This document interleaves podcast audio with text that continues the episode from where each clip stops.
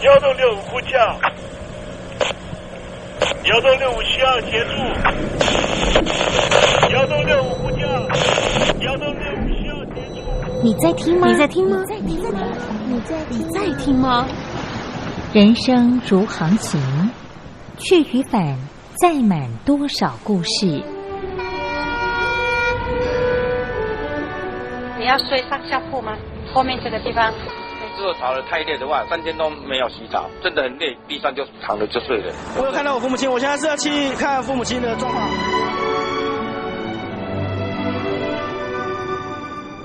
聆听故事湾，让每个故事找到属于自己的码头。我到了那儿以后，我们就往妈妈家去。我一到那边，就感觉我妈妈已经她能够活活下来就不容易，我知道。她没她没跟我讲，我也不敢问，好好苦。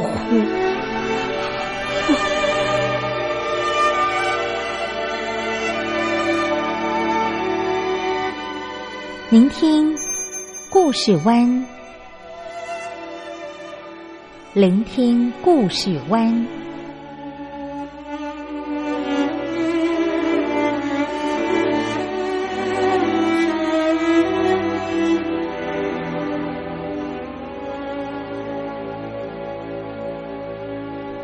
故事总有一个停泊的港湾。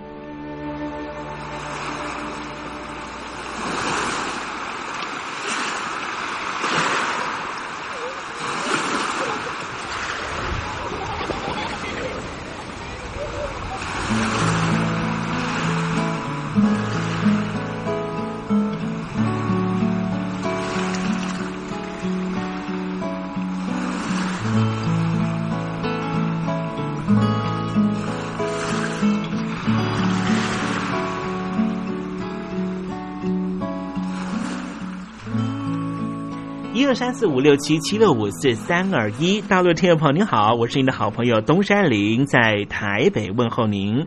正在为您进行的栏目就是聆听故事湾，一二三四五六七七六五四三二一，全年无休，每天在空中为您服务。您在每天的凌晨三点十分，或是傍晚的六点十分，都可以在光华之声频道收听到这个栏目。聆听寰宇趋势，不用太多解释，因为聪明的你心中自有诠释。亲爱的听众朋友，我们的节目早晚各一次，听众朋友你可以选择最适宜的时间，和东山林共度这短暂的五十分钟的时光，就在光华之声的频道空中相见。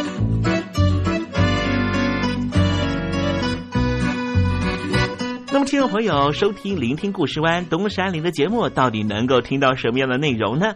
尤其啊，我们环宇全世界，焦点放到神州大陆啊，光是整个中国大陆呢，就有将近九千家不同的大大小小的电台了。我们的节目到底有什么不一样的地方呢？嗯，让东山林自吹自擂一下吧啊。宫中频道何其多，赵钱孙李挺能说。热点平地上直播，仔细听来差不多。直播室外领导多，你说他能怎么说？开场才说茶给我，碰上土狼不敢摸。主播低头翻翻稿，导播左右反复搓，想到孩子泪婆娑。好了好了，都别说，且听东山林怎么说。东山林不是红太狼，也不是那喜羊羊，亲亲海上一叶周，才能自在自在说。客官呐、你拉把椅子随便坐，袒胸露背床上卧，怎么自在怎么做，就当这是自己家，自己家。睁大眼睛，show time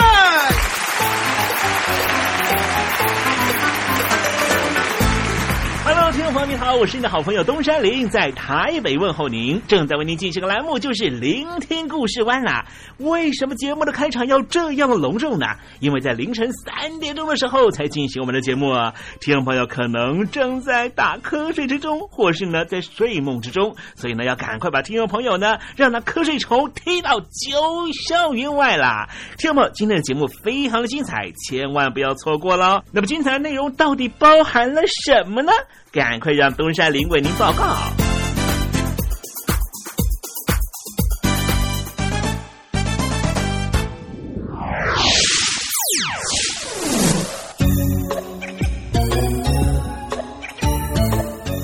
星期五，星期五，猴子去跳舞。在整个大洋洲的历史啊，呃，台湾呢是所谓南岛民族很重要的一个分支啊。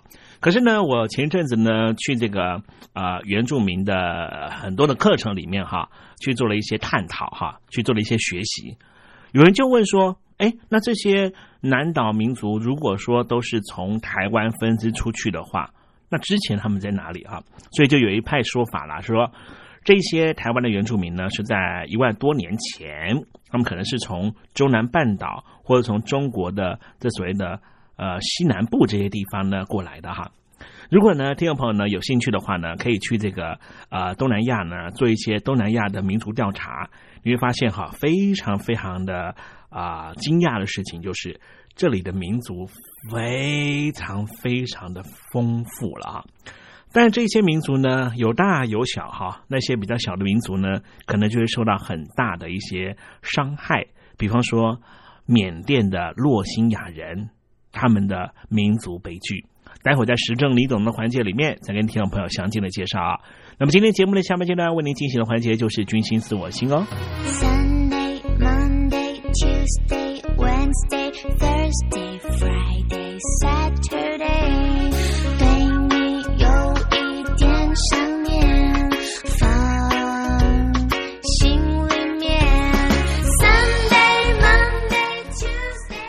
众朋友，你们好。我是宇恒，深呼吸，你会发现 everything's fine。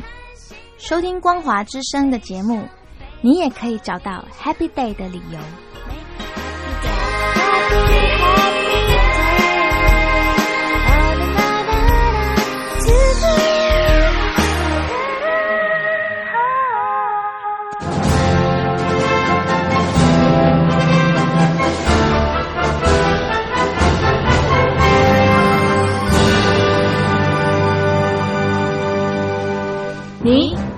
了吗？年轻时候的习近平就深知贫困之苦。我当时和村民们辛苦劳作，目的就是让生活过得好一些。因此，扶贫一直是习近平的重要工作。二零一五年，习近平在中央扶贫开发工作会议上做了二零二零大陆全面脱贫的承诺。到二零二零年，我国现行标准下，农村贫困人口实现脱贫，是我们的庄严承诺。一诺千金，全社会要行动起来，进锐出战，精准施策。于是，一场脱贫攻坚战席卷大陆。为了打赢扶贫攻坚战，大陆提出了精准扶贫。世界上大部分采用的扶贫方式，都是将扶贫的钱平均分给贫困者。中国的精准扶贫则完全不同。为了让资金使用更高效，扶贫效果更好，中国根据村子的特点。以及每户村民档案记录的不同情况来分配钱，安排不同的扶贫方式。于是，有的村子做起了旅游业，有的村子通过修路大桥，极大的增加了农产品的销量。有些没有工作能力的老人，给他们生活所需资金保障；有些缺乏劳动技能的，给他进行职业培训。中国扶贫就是这样结合村子的特点与个人的情况，以个性化定制为每个贫困户找出脱贫方式，这就是中国扶贫的精准度。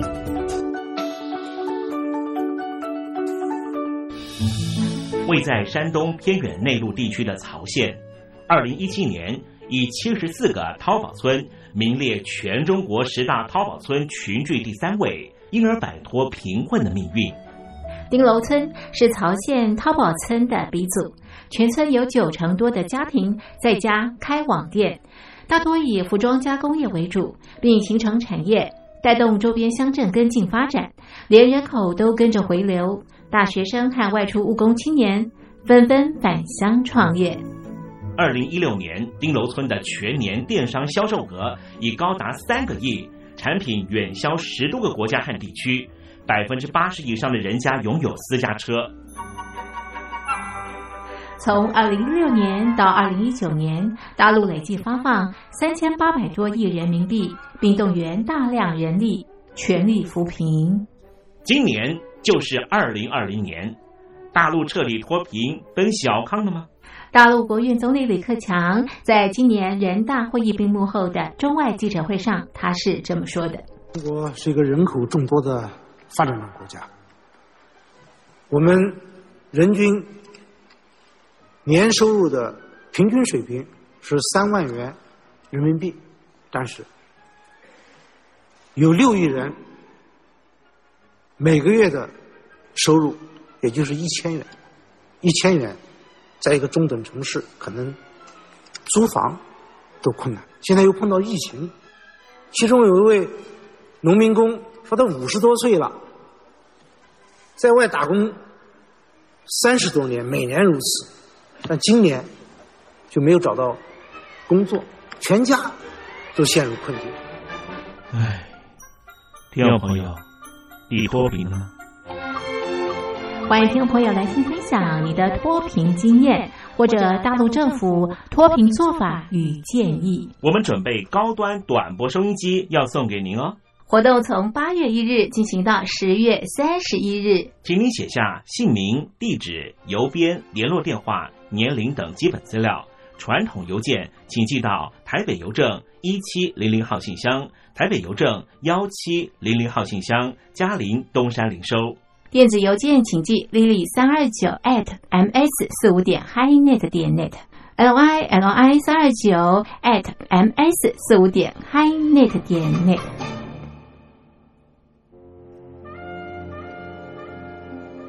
你脱贫了吗？大陆全面脱贫了吗？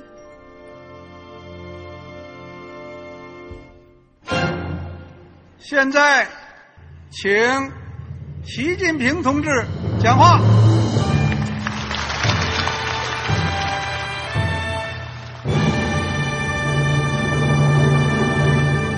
中国梦必须紧紧依靠人民来实现。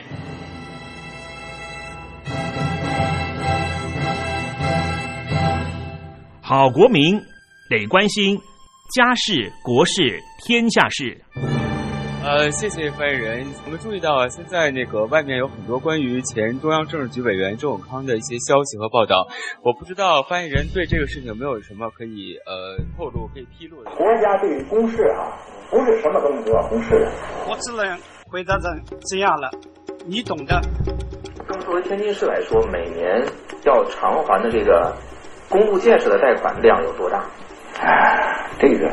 好国民得回避时政敏感议题，因为他这个这个事儿我就不好再说太细。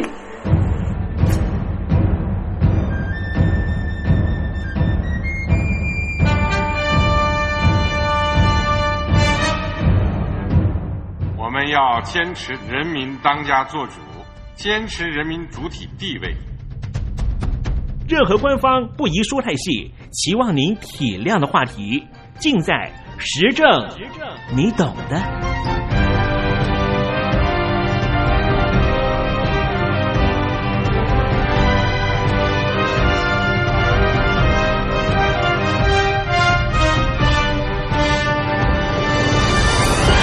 我只能回答这样了，你懂的。那些官方无法为您说太细的事情，就让东山林为您详细的说明白。天宝早上好，晚上好，正在为您进行的栏目就是聆听故事湾，此刻为您进行的环节就是时政你懂的，一同关心焦点话题。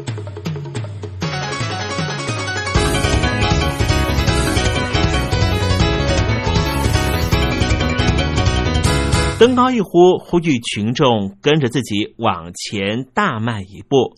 这是一件要考验道德勇气的事情，但是能不能够长久的坚持下去，就是一件最大的人生考验了。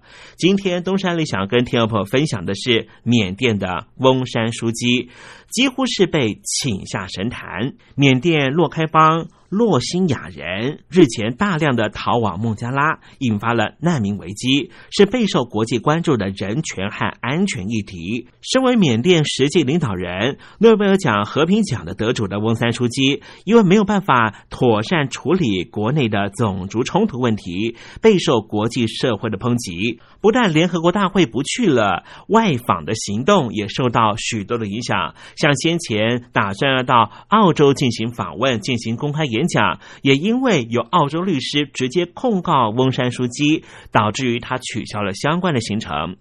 回顾二零一六年的九月份，翁山书记成为了缅甸改革开放之后第一位民选文人领导人之后，曾经首度出席联合国大会发表演说。他发誓将会就缅甸少数民族主要信仰伊斯兰教的洛辛雅人居住地诺开邦长久以来的种族和宗教仇恨找出解决方法。九成的缅甸人信奉的都是佛教，洛西亚人是穆斯林，虽然是少数，但是数百年前也曾经和缅族人的佛教徒相互和平共处。但是在英国殖民者的分化治理的政策之下，洛西亚人被利用来统治、镇压缅族人民，双方对立加深。二次世界大战之后，洛西亚人想要追求自治，但是没有成功，组成了民兵组织，采取暴力反击，遭到军政府剥夺公民权之后，冲突加剧。因为宗教不同，加上新仇旧恨。洛西亚人的生育率又高，让同样住在缅甸洛开邦的佛教徒非常的紧张。根据缅甸政府的官方统计数字，有八大语系，以语言区分还可以分成一百三十五个次民族。洛西亚人人口大约是一百多万人，居住在洛开邦，主要族群是洛开人。洛西亚人使用自己的语言，信奉的是伊斯兰教。洛西亚人自认世代都居住在缅甸，但是缅甸政府认为他们是孟加拉的非法移民，不符合一九八二年通过的缅甸公民法中任何一等级的分类。而孟加拉方面认为洛西亚人是缅甸的穆斯林，只能够给予难民的庇护，希望他们还是回到缅甸。洛夏人来源十分复杂，在十五世纪左右移居到缅甸的洛开邦，而当时洛开邦也不是现在的缅甸，而是属于当时的阿拉干王国。这里的阿拉伯人、土耳其人和蒙古人的混血后裔同时来到这里，就被称为叫做洛辛亚人。但是后来，一七八四年，阿拉干王国被缅甸人征服，随后又遭到英国占领。加上英属印度时期管辖目前的缅甸，英国让亲英的孟加拉穆斯林移居到了洛开邦，侵占缅甸佛教徒的农地，埋下了种族对立的因子。二战期间，英国人又招募了洛西亚人从军，让他们和日军合作的佛教徒来作战，加深了双方的仇恨。缅甸政府在一九四七年新制定的宪法中，曾经让洛辛亚人拥有公民权和参政权，但是并没有同意洛西亚人的自治权。洛西亚民兵组织武力反击。缅甸政府在一九八二年颁定了新国籍法，要求少数民族证明先人在一八二三年之前就取得了国籍。大约有一百万的洛西亚人因此被剥夺了公民权。最近几年，佛教积极主义兴起，与洛西亚民兵的作战更是加深了双方的猜忌。洛西亚民兵组织和缅甸军方一再冲突，而且洛西亚人的迁徙、就业权利也受到了剥夺。许多洛西亚人除了从陆路逃生到孟加拉，也从海路逃到马来西亚、印尼、菲律宾、泰国，甚至澳洲。二零一六年十月开始，阿拉干洛西亚救世军，也就是之前称为坚定信仰运动的主要地方民兵组织。这个民兵组织，实际上联合国和各国外交官都没有把他们视为是恐怖组织，而是以少数民族武装部队或是叛军来称呼。这个民兵组织的领袖叫做阿塔乌拉，据称是在巴基斯坦出生，在沙特阿拉伯长大。根据国际维基组织二零一六年发布的报告指出，这个组织成员在海外受过军事训练。阿塔乌拉否认和极端伊斯兰教圣战组织有关系。不过，盖达恐怖组织发表声明表示，敦促印度、菲律宾、孟加拉和巴基斯坦的圣战士弟兄前往缅甸帮助同为穆斯林的洛辛亚人，并且警告缅甸政府会因为自己的野蛮罪行面对实际的惩罚。民兵从二零一六年开始向缅甸军方发动了一连串的致命攻击，也证明自己不是吃素的，遭来了军方大举扫荡。在二零一七年的八月二十五号，民兵攻击了数十个警察哨点，双方冲突加剧，造成了四十二万的洛西亚人逃往孟加拉，使得孟加拉的边界地区成为了全球目前最大的难民营。因为缅甸主体民族是缅族，占有百分之七十，其他少数民族大约三成，主要居住地点都是在边境地区。缅甸建国以来，军方和少数民族民兵长期作战。缅甸军人从一九六二年发动政变之后，长期统治超过五十年。虽然说二零一一年开始民主转型，但是军方仍旧保有重大政治影响力。根据缅甸宪法规定，国会上下议院总共有六百六十四个席位，只有百分之七十五是透过公开选举产生，剩下的百分之二十五直接由军方委任，而且军方掌控国家安全网络，负责提名国防部长、内政部长和边界事务部长。翁山书记领导的文人政府受到抨击，但是受制于长期执政的军方，完全无法掌握安全事务，而且国内佛教民族主义高涨，民间对于洛西亚人的仇恨与日俱增。翁山书记享有诺贝尔奖和平奖得主的光环，向来在缅甸民主化历程中扮演重要角色的美国，考量到了翁山书记政府目前根基仍旧不稳，军方依然握有极大的政治和军事权力，美方依旧视翁山书记为延续文人统治和最终解决洛西亚人问题的关键力量。所以，对于翁山书记现在的作为，仍旧是不断隐忍。但是，孟加拉、印尼、马来西亚、巴基斯坦、土耳其这些穆斯林国家要求终止洛西亚人厄运的压力是与日俱增。中共、俄罗斯和柬埔寨等国则不同意国际过度干涉缅甸危机，而应该由缅甸自行解决。诺贝尔奖和平奖的最年轻的得主马拉拉和达赖喇嘛以及天主教教宗方济各都声援洛西亚人。洛西亚人说：“我们这个种族像是足球，两边把我们踢来踢去。最主要的两个当事国缅甸和孟加拉，孟加拉人口密度全世界数一数二。”最近几年经济发展快速，但是总体而言，孟加拉和缅甸仍旧是国民所得偏低的国家。孟加拉因为人口太多，虽然最近几年经济成长率达到百分之六以上，但是地小人稠，财政负担十分沉重，和缅甸一样十分贫穷，国民年平均所得只有一千四百美元。孟加拉无力再收容难民。孟加拉总理希望缅甸尽快让难民回到自己的国家。边界难民营生活条件很差，这个国家还打算把难民安置到更偏远的小岛。印度也支持孟加拉政府，希望缅甸政府尽速接回难民，因为缅甸位居中国大陆和印度的周边，战略地位十分重要。北京当局想要利用缅甸以取得进出印度洋的捷径。印度方面担心缅甸成为中共包围印度的桥头堡。缅甸位居两大强权之间，一直保持等距外交。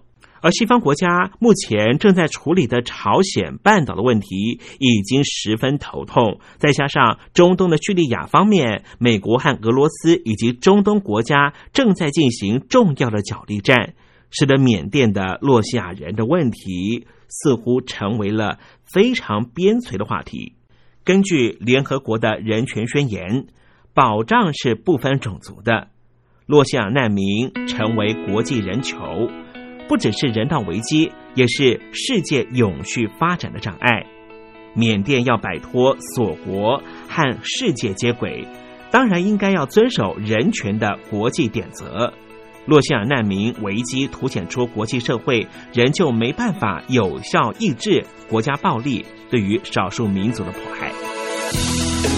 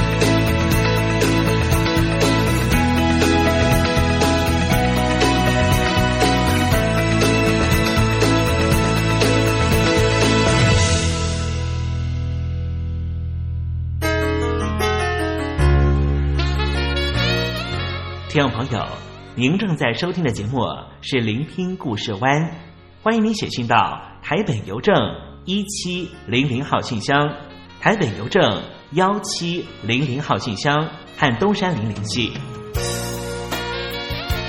东山林就是东边的山里有只麒麟的东山林，东山林等候您的来信哦。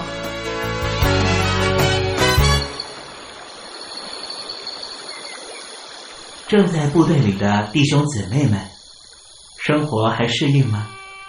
吃的还习惯吗？有家乡味吗？夜里爬得起身吗？床好不好睡呢？脱下军装，卸下盔甲，你还记得你自己吗？就让东山林陪你走过这几番寒暑吧。因为军心。自我心。黄昏，一段旧情，唱过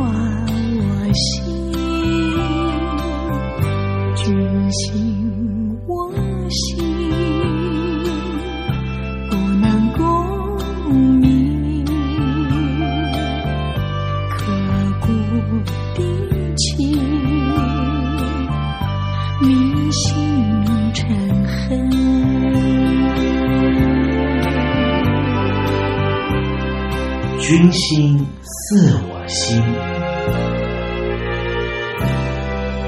我们中国人有一句俗谚是这样讲的：一个和尚挑水喝，两个和尚抬水喝，三个和尚没水喝。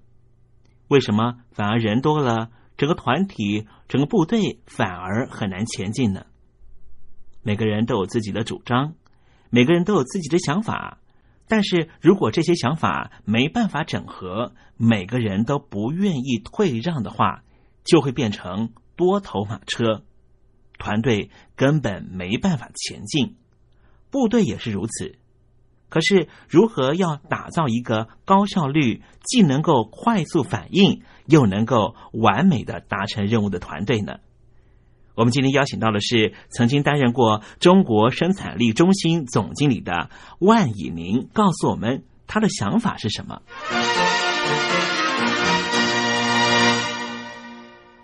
各位好，我是中国生产力中心总经理万以宁。我想用几个简单的例子来谈一下，怎么样去打造一个高绩效的一个团队。在几年前，我听施正荣先生，也就是宏基电脑的总裁，讲了一个有趣的故事。他说，一个组织如果就像一部吉普车，上面坐了四个人，当驾驶他看到困难，他不能够马上做决定。而必须向他右边的班长报告。他说：“报告班长，我们在前方一百公尺处呢，我们看到有一只牛，独立牛一只，该如何处置？”右边这个班长呢，他马上呢就向后面的排长报告。他说：“报告排长，我们前方一百公尺处有独立牛一只，该如何处置？”这个吉普车呢还在继续开，而排长在向坐在左后方向的连长报告的时候呢，可能这个车子已经撞到这只牛了。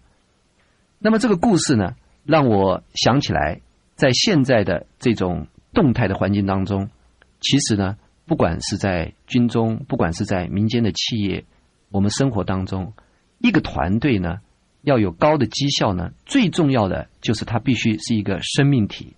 它本身呢，要能够是一体的、有智慧的。它本身的资讯的传递呢，必须非常的迅速。所以，简单的讲，我们归纳一下，一个有生命的团队呢，第一，他必须有目标，他知道要往什么方向去。就像这个吉普车，它必须在上面的成员都知道他们要往什么样的目标出发驾驶。第二个呢？就是他必须要有相当的默契和共识，在内部呢有非常迅速的沟通，而碰到困难的时候呢，能够在最短的时间里面能够互相的研究，而且呢，该负责任的人呢，他知道在当下他必须要负担什么样的责任，做出什么样的决策。最后呢，这个团队呢到达目标之后呢，他能够庆祝，他能够分享这个成就感跟荣耀。也就是说，一个团队呢，它就像一个生命体一样，它有它的企图心，有它的热情去追求它的目标。而追求目标的过程当中呢，他们非常有默契的，懂得去做分工，他们懂得该去做迅速的决断。而最后呢，达到目标之后呢，就像一个生命体，它能够庆祝欢呼。这是一个高绩效的团队。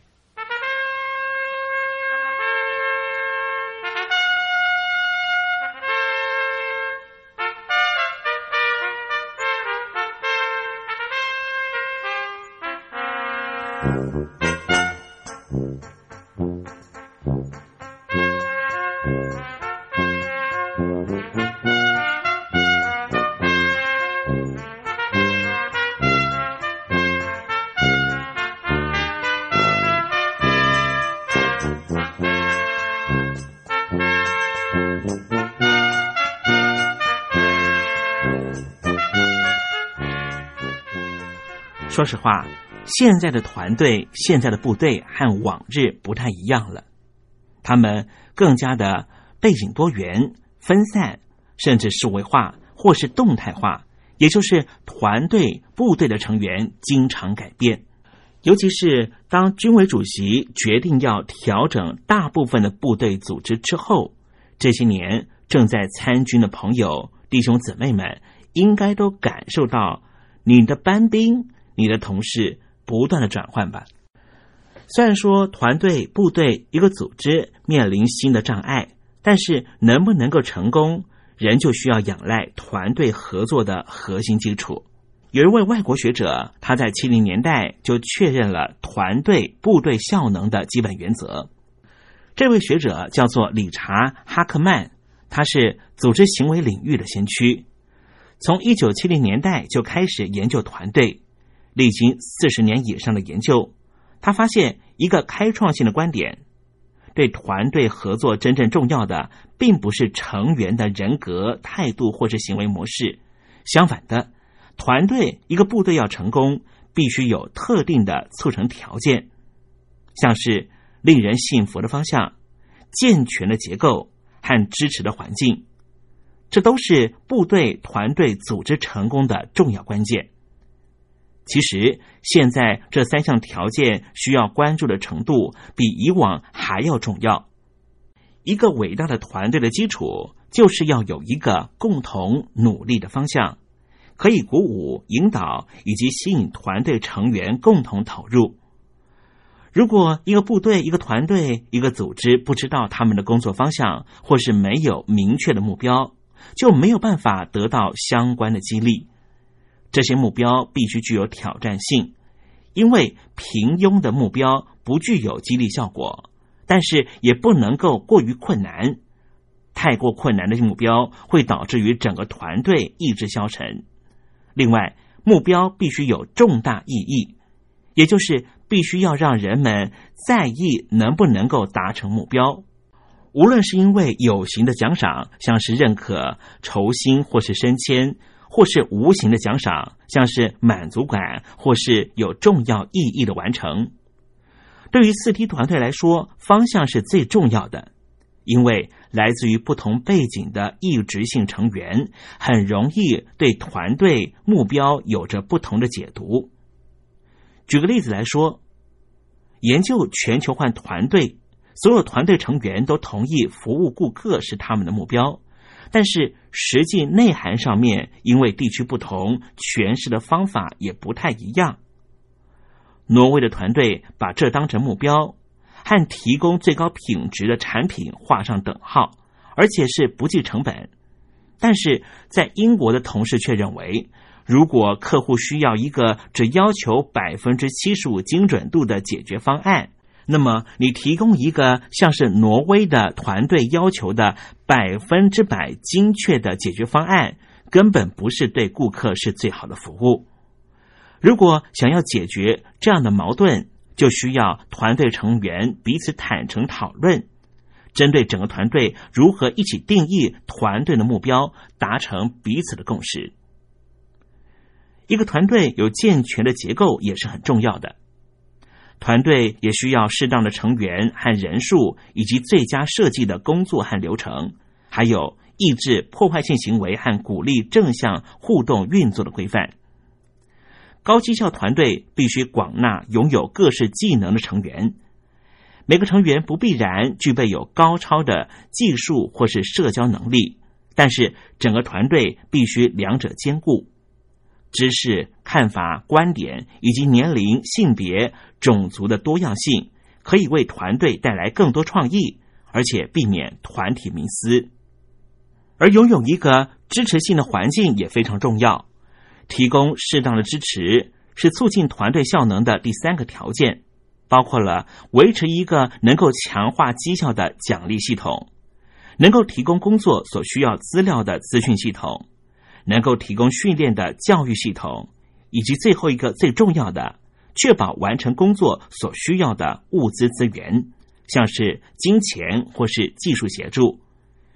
虽然没有任何团队能够取得所有他想要的资源，但是领导人、长官要是能够花点时间，在一开始就取得一些最基本的资源，就可以避免许多问题。说实话。团队合作本来就不是一件简单的事情，而近几年来又变得更为复杂，而且情况日益复杂的趋势似乎会持续下去。因为现在在企业的团队变得更加的全球化、虚拟化，并且往往是由专案引导。可是，只要运用系统性的方法分析你的团队能不能够为成功做好准备。并且找出需要改善的方法，就能够让结果大不相同。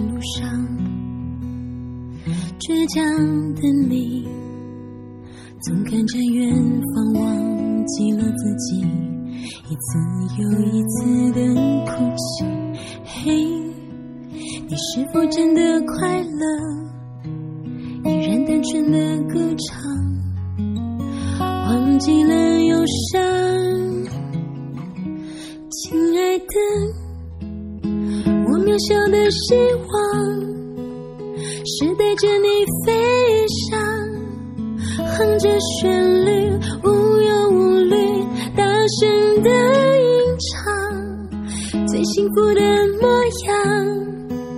在彩虹里闪着光，每一个脚步都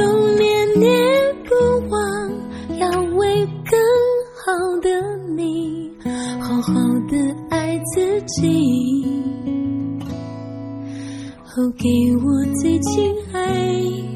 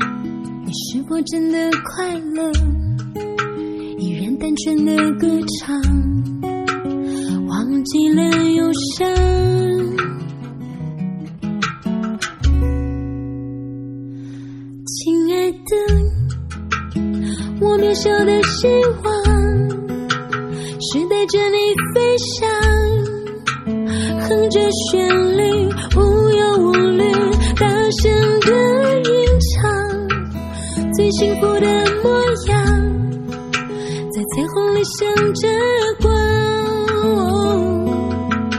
每一个脚步都念念。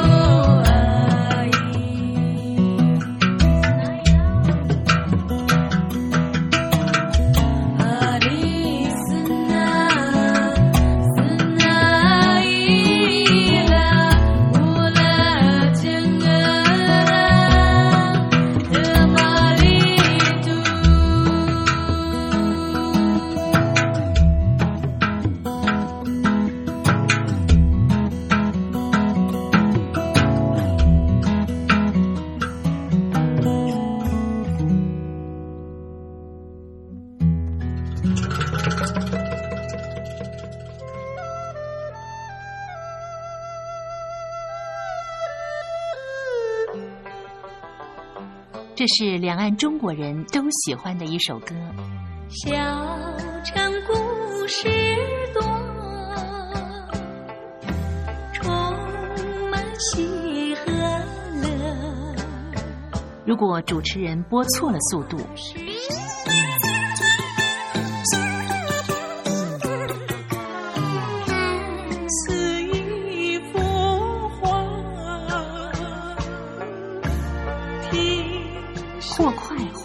走调歌曲，都不是听众喜欢的。人生境界真善美，真理高阔。两岸和谐关系也得循序渐进，快慢相宜。小城故事真不错，请。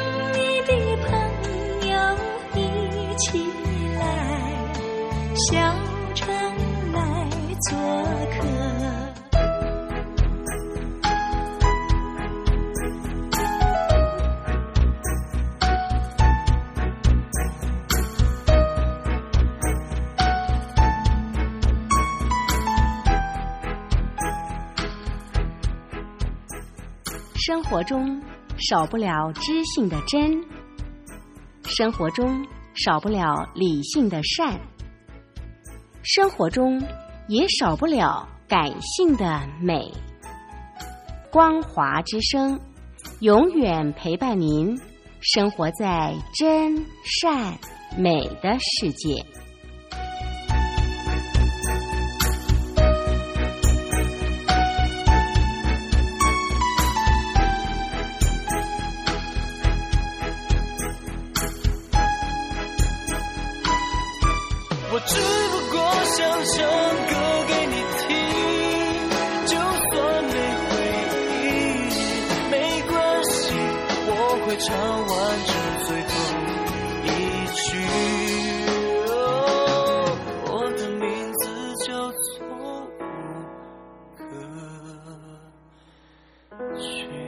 大陆的听众朋友，你好，没错，我就是吴克群。不管你现在在做什么，不管你现在在哪里，吴克群和光华之声在台北问候你。我只不过想唱歌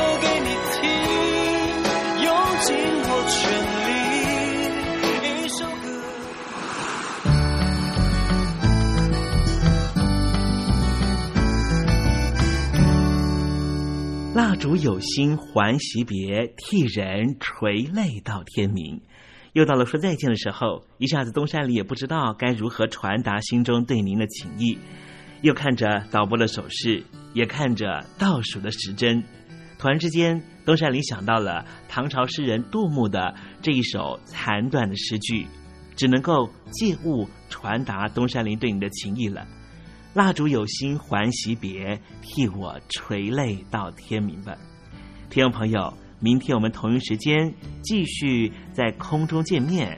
东山林诚心的祝愿您一切安好，喜乐。